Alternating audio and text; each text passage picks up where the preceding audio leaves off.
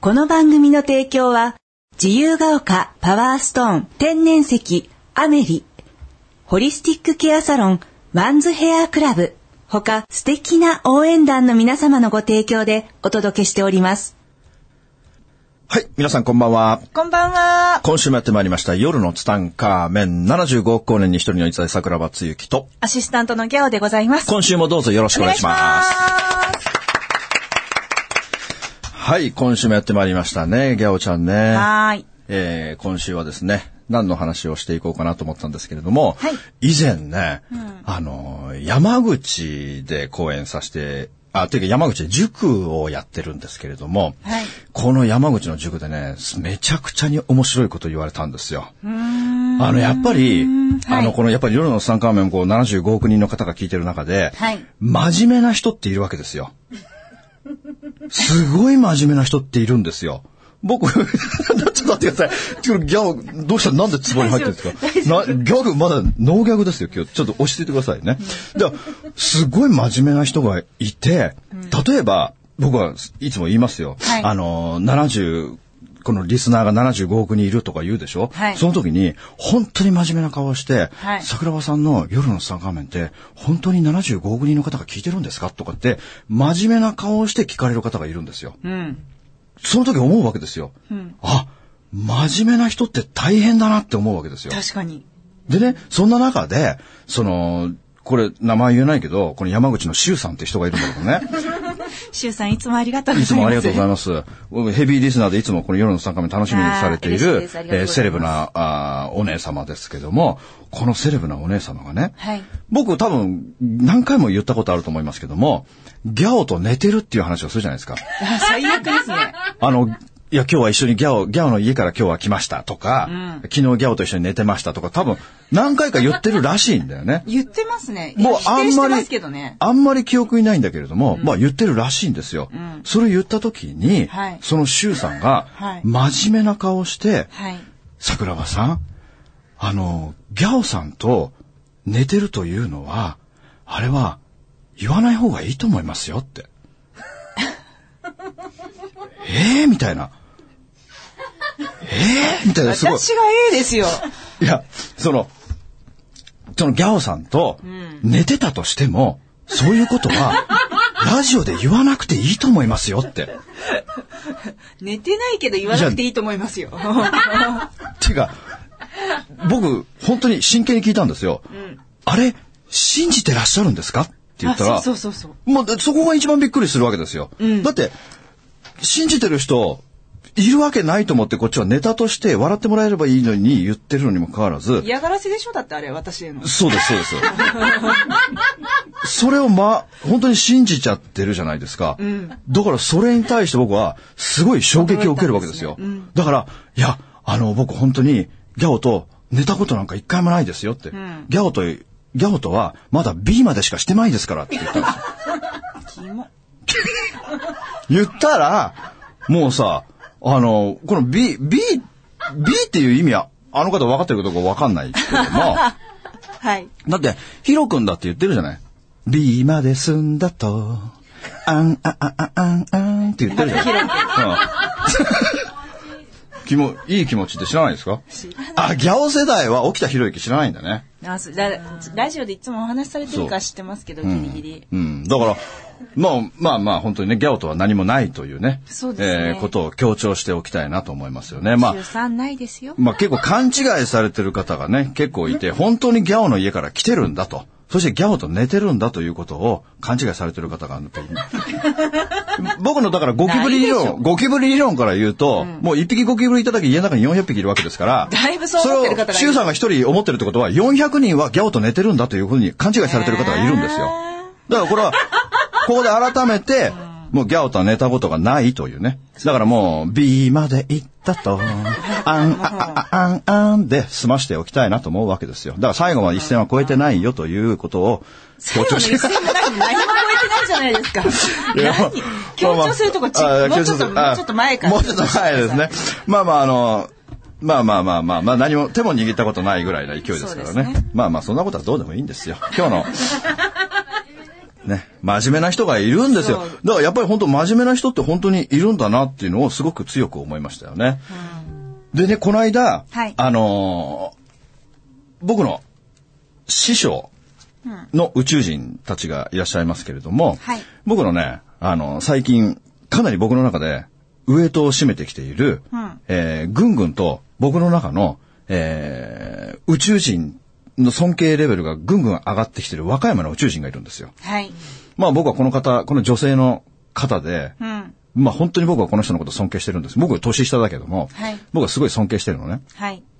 で、この人と、あのーこの間ね、ちょっと、結構深くお話をさせていただいたときに、この人、まあ僕の周りは本当宇宙人っていうか、まあ霊能者の人がすごく多い中で、はい。僕の中ではこの和歌山の宇宙人がね、ん霊能力が一番高いんですよ。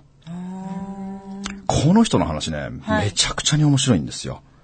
でもこの人のね、話って、はできない話が多いんだけども、その中で、できる面白い、この和歌山宇宙人伝説で喋りたいんだけども、この人ね、結構波乱万丈なんだよ。えっ、と、今までの人生。そうそう、今までの人生が、はいもういつだって波乱万丈でね、はい結構いろんなことを経験してきてるわけ。んその中でね、この人の面白い話の中でね、まあ、いろ、この人ね、いろんな仕事を経験してきてるわけ。お仕事もたくさんされ、あーいろんな種類をされてきてる。そうそう、いろんな仕事を経験してきてる中で、はいあの、リサイクルじゃないな、なんていうのかな。これ結構、田舎に、いや、田舎さは失礼だな。まあ結構こう、いや、田舎なんだ、あれはな。田舎に住んでいて、で、友達がね、んあの、古物の買い取りの仕事をしてるんだよ。はいはいはい、はい。で、それも古物の買い取りっていうのも、結構こう、年代物の、レアな、あれ、お宝鑑定団に出るような、頭皮みたいな。骨董品ってやつですね。骨董品の買い付けをしてる。しかもそはれどうやって買い付けしてるかというと、はい。民家、あの、家に蔵がある人っているじゃないですか。はいはいはいはい。昔の家ってほら蔵があったんだよね。うん、巻物とか置いてそうね。そうそうそう、蔵の中入ったら絶対お宝あるでしょみたいな感じな家を、はいあの、車で、もうその山の中とか走って、家があったら蔵があるかなとか見て、あったらピンポンと押して、すいません、あの、お宝鑑定団です、みたいな感じで言って、あの、蔵に入ってるものを、はいよかったら買い取りさせていただけませんか？みたいな感じで行くわけ。うんうん。まあ、ほとんどの人は、やっぱりね、開けてくんないんだって。いや、嫌ですよね。いや怪しいもんね、いきなり来てね。で、その人の仕事を今度サポートするようになったんだって、この宇宙人が。ああ、はい、はい。だから車の助手席に乗って、一緒にその山道をこう、いろんな道を歩きながら、走りながら、その宇宙人はね、うん。どの蔵にお宝あるかってわかるんだって。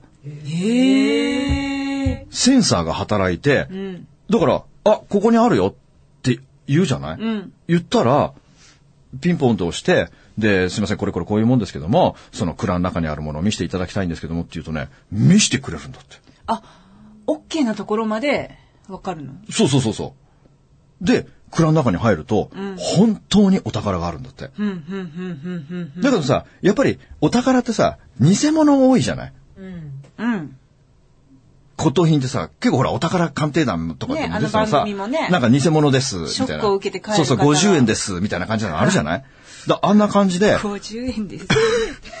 で、その時ね、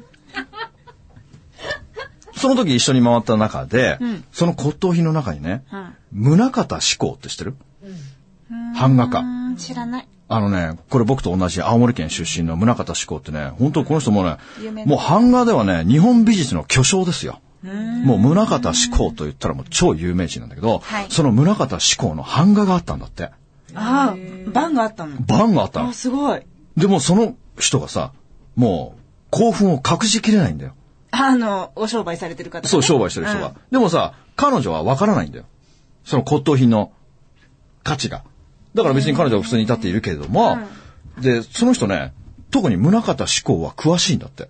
ああ、お好きだったんだ。そう、宗像志功が好きで、宗像志功の、その、作品のレベルっていうのも全部頭に入ってるわけ。ああ。だからもう彼がそれを見たときに、もう動揺が隠しきれないわけ。でね、彼は一応宗像志功の本物と偽物を見分ける力があるんだって。で、彼が鑑定した結果、これが本物って出たんだって。うん。だけども彼女は、そこで、そっと彼に耳打ちするわけ。うん。それ、偽物だよって。でも彼は、いやいや何言ってんの？これは、絶対に本物だってって。うん。絶対本物だってって言って、それを買って帰るわけ。うん。その時に、彼女には、その宗方志功が、彼女に話しかけてきたんだって。だからその、その絵の中に入ってる、もう魂が入ってるわけだからさ、その絵の中に入ってる人が、その彼女に話しかけてきた。それ何話しかけてきたかっていうと、わしゃ偽物やでって言ったんだよ。またそこで役者っぷりを発揮した。役者っぷりじゃない。本当に関西弁で、その絵が話しかけてきたんだって。えー、それどういう意味なんですか？えだから、その絵は偽物、だから、私は偽物ですよってことだよ。うん。だから買ったって、二足三文しかならんよってことを、絵が彼女に教えてくれた。教えてくれたの教えてくれて、彼に言ったけれども、彼が、いや、俺の目は確かだと言って、ガンとして聞かなかった。で、実は日本には、横浜に、一軒宗像志功専門の、あのー鑑定所があるんだって。はい。だからそれを、その横浜の鑑定所に送って、本物かどうか見てもらったら、本当に偽物だったんだって。すごいと思わないこれ。びっくりしてさ、もう一回なんて言ったかやって。わしゃ偽物やで。いい？納得した？した。で、こんな話がさ、ずっと続いていくんだよね。あ、その一パターンじゃなくて。この一パターンじゃなくて、で、今度はね、フランス画家のね、フィニって人がいるんだよ。フィニ？ーうん。フィニって聞いたことない？ない。このフィニっていう、これも版画なんだけども、この版画も、その彼が、やべ、これやべえ、とか、でも、彼はそれからね、その彼女のことを全、全、全幅的に信頼をするわけよ。まあそうですね。うん自分でも見分けられなかったのに。そうそうそうそう。もう彼女がそれで当ててしまったってことで、もう彼に全幅の信頼を寄せ、もうすべてその骨董品は彼女の言いなりになるって決めるわけ。なるほど。うん。で、その時に、そのフィニの絵、その版画、はい。これはどうって、その彼が彼女に聞いた時に、宇宙人に聞いたら、その版画がね、二重音声で聞こえてきたんだって。それなん、なん、なんて聞こえてきたかっていうと、わしゃ偽物やでっていうのと、わしゃ本物やでっていうのが二つ同時に聞こえてきたんだって。だからわかんない。二つ。だから、偽物と本物って両方言うからどっちかわかんないんだって。で、とりあえずわかんないって言うから、じゃあとりあえず買おうって言って買って、それを鑑定所に持って行ったら、なんと、その版画自体は本物だけども、それを刷ったのはフィニじゃないって分かったんだって。そこまでわかるってすごいなって思うわけですよ。でね、彼女はね、その骨董品を手に取ると、その時代の情景がリアルに見えるんだって。へえ。その骨董品の時代が。すごいなと思ってさ、めちゃくちゃ面白いとか思って、もうそこからもう彼女の話をもうずっと聞いてたけども、でもこの彼女がね、僕本当にその、すごい面白いんだよね。で、彼女ね、あのーちょっと前に結婚されたんですあおよ。めでとうございます。で、とね、彼女の話本当面白くてね、彼女にはね、いつもね、小さいおじさんがいるんだって。よく言うじゃん、小さいおっさんがいるとか言って。いやいやいやいや本当にその人がいるんだって、小さいおっさんが。たまにちょこちょこ出てくるんだって。妖精みたいなもん。そうそう、妖精みたいなのがね。で、あ、とある時にね、とある男性が目の前にパッて現れたんだって。で、とある男性が現れた時に、その小さいおじさんが出てきて、あんたな、この人と結婚するでって言われたんだって。だけど全然自分がタイプじゃないのよ。全然自分がタイプじゃないから、結婚するわけないし、したくないって思うわけ。こんな人と絶対結婚したくないし、とか思って、で、まあ、それは、そまあ、そのなんとか、なんかその時は挨拶程度で終わってしまったの。で、なんか知らないけど、また偶然的に彼と出会ったんだって。偶然。した時にまたその小さいおっさんが出てきて、とりあえず、飯行けやって言われたんだって。で、じゃあとりあえずご飯行ってみようかなと思って、その場でご飯誘ってみたんだって。ご飯誘ってみて、まあ一緒にご飯を食べてたら、意気投合して結婚することになっちゃった。へえ。で、今幸せに暮らしてますよ。素敵。まあ本当にね、彼女すごいよね。で、この、僕ね、本当和歌山にはこのいろんなその宇宙人軍団がいてね、あの、他にも、あの、いるんですよ、まだ強力なこの宇宙人がね。はいで、そんな中で、んあの、しんちゃんっていう僕の、あの、友人がいて、はい。僕が出会った貴公子の中でもかなりトップレベルの貴公子なんですよ。貴公子って言ってもさ、あの、貴公する人ね。ハンドパワーの人ね。で、このしんちゃんのハンドパワーが僕の中ですごいんですよ。いつも、しんちゃんすごく優しいから、僕和歌山の公演の時にしんちゃんいつも来てくれるの。来てくれてね、僕のこといつも史実してくれるんですよ。で、しんちゃんね、やばいから、なんかね、あの人、出会うたびに、バージョンアップして、進化して、へえ。本当になんか、会うたびにどんどんどんどん進化してってんの。でね、この間もね、この間でね、ちょっと前に和歌山で公演した時にね、はいあのー、しんちゃんね、もうなんかね、見ただけでわかるのよ。その人の体の調子とか。その気でわかるのね。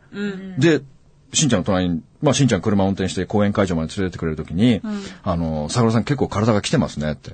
で、ちょっとまだ時間あるから、ちょっと僕手術しますから、あ、もう公演会場にちょっと1時間ぐらい前に着いちゃって、30分ぐらい時間あったから、あの、僕ちょっと手術しますよって、桜さんちょっと目つぶってくださいとかって、ちょっと手出してくださいとかって手出して、しんちゃんが手術してくれたの。うん。もう僕ね、手術してくれた瞬間に爆睡した。もうあまりの心地よさに爆睡して、で、こう、しんちゃん黄色い車に乗ってんだけども、その公園、しんちゃん人気者だからさ、公園会場にいると、あ、しんちゃんがいるね、みたいなわかるわけ。仲間には、で、で、僕が乗ってるのが見えたんだって。うん。あ、だから、あ、桜庭さん隣に乗ってるって言って、僕の車のとこまで何人か来たんだって。うん何人来た、来た時に、僕はもう寝ちゃってるじゃない。うん寝ちゃってるから、あ、桜庭さんもう寝ちゃってるから、とりあえずちょっとほっといてあげようって言って、みんな公園会場に行ったわけ。優しい。うん。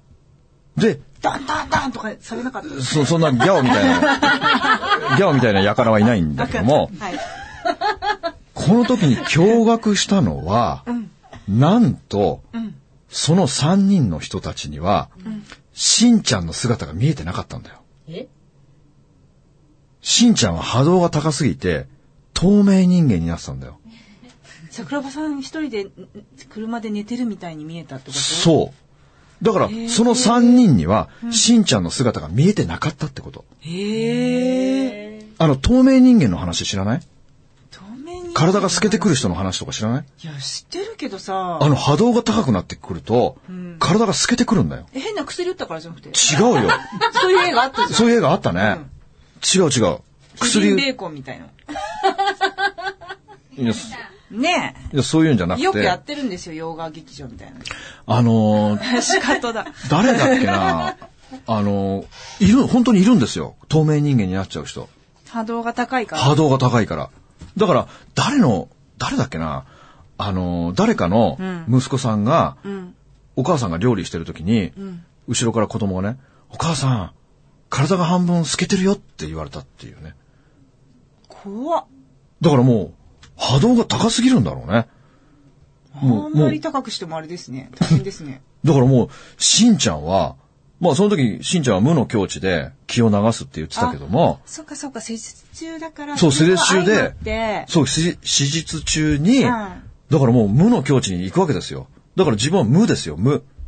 無になった時に、自分の姿が消えてるんだよ。すごい。だってそれ一人じゃないんだよ。三人が三人とも車の前まで来て、あ、桜庭さん寝てるから寝かしといてあげようって言って三人とも帰ったんだよ。そんなことありえないじゃん。だってしんちゃんはずっと僕の横にいたんだから。うん。ありえないでしょ。だからしんちゃんが、その進化ぶりがすごくて、でね、しんちゃんが、僕実は、あのー去年の、あのーしんちゃんね、去年の年末にちょっと失恋したんですよ。なんか話聞きましたかね？聞いてないんですよ。これ誰にも言ってないんで。そっか。それしんちゃんね違うん、年末に失恋したんですよ。この失恋した時に、もう失意のどん底に落ちるわけですよ。うん。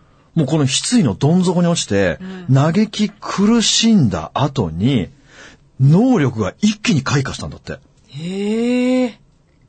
だから本当なんかスーパーサイヤ人みたいな感じだよね。もう失意のどん底まで行って、もう本当生きていく気力さえないぐらいに落ち込んだ時に、急に霊能力がガッて上がるわけ。ガッて上がって、今度は何がわかるようになったかっていうと、その人に邪気がついてるかどうかがわかるようになったんだって。どうやってわかるかっていうと、その邪気がついてる人っていうのは、動物臭がするんだって。臭いの？臭いの、動物臭。臭って何野獣の匂いがするんだって。野獣の匂い。野獣の匂い。悪い男みたいな感じ？そう。だから、や、だから動物臭だよ。だから、はじめしんちゃん全然わかんなくて、自分の体から野獣臭が出てるんだって。でも、どこを、こう、体のどこを嗅いでも、野獣臭しないんだって。ちょっと体臭きつくなっちゃったかなみたいな。そう、体臭が、ちょっと俺、野獣シスベしかな、みたいな。獣だよ、みたいな感じで。だから一生懸命お風呂入ったりと体洗ったりしてたけども、結局自分じゃない。で、ある時に、電車に乗った時にね、突然、野獣臭がしてきたんだって。うーみたいな感じで。うわ、何この匂いみたいな感じで。で、その隣に座ったおばさんが、降りたら、その野獣の匂いがなくなったんだって。あ、じゃああの人だなっていうのがなそう。んとなくこれ分かって。で、うんあ、人が、邪気を吸ってる人が野獣の匂いがするんだってわかるわけ。で、今度しんちゃんね、人の体から邪気を出すこともできるようになっちゃったんだよ。素晴らしいじゃないですか。でね、その邪気を出すときってね、邪気が出ていくときって、ものすごい野獣臭がするんだって。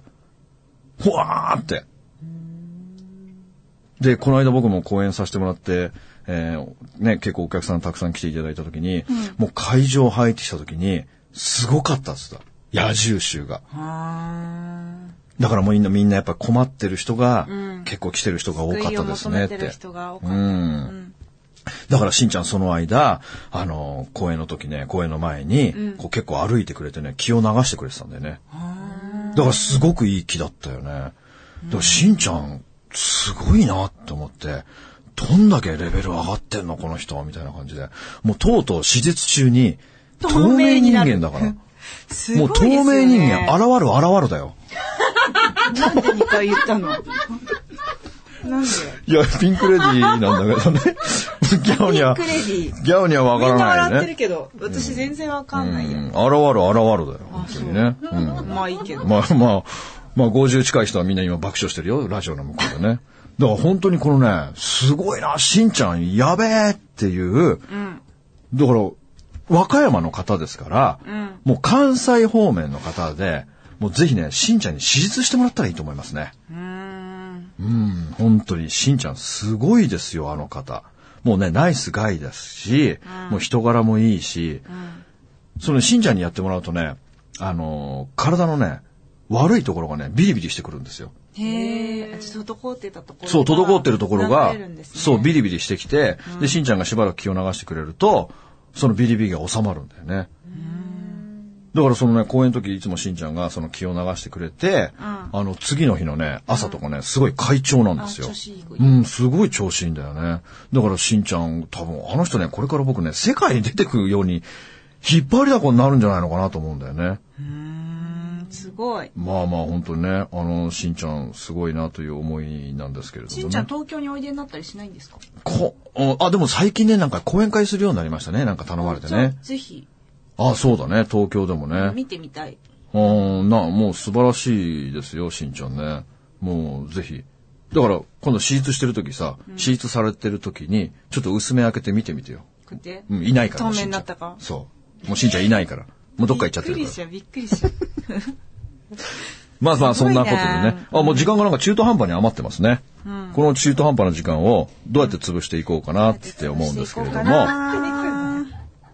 なんか、なんかないですか ?3 分、あと3分ぐらい残ってますじゃあけどもね。質問読んでみますね。はい、質問読んでみましょう。そういえば先週質問されたのに答えないという前代未聞なケースがありましたね。驚きました。驚きましたでもね。次の質問です。はい。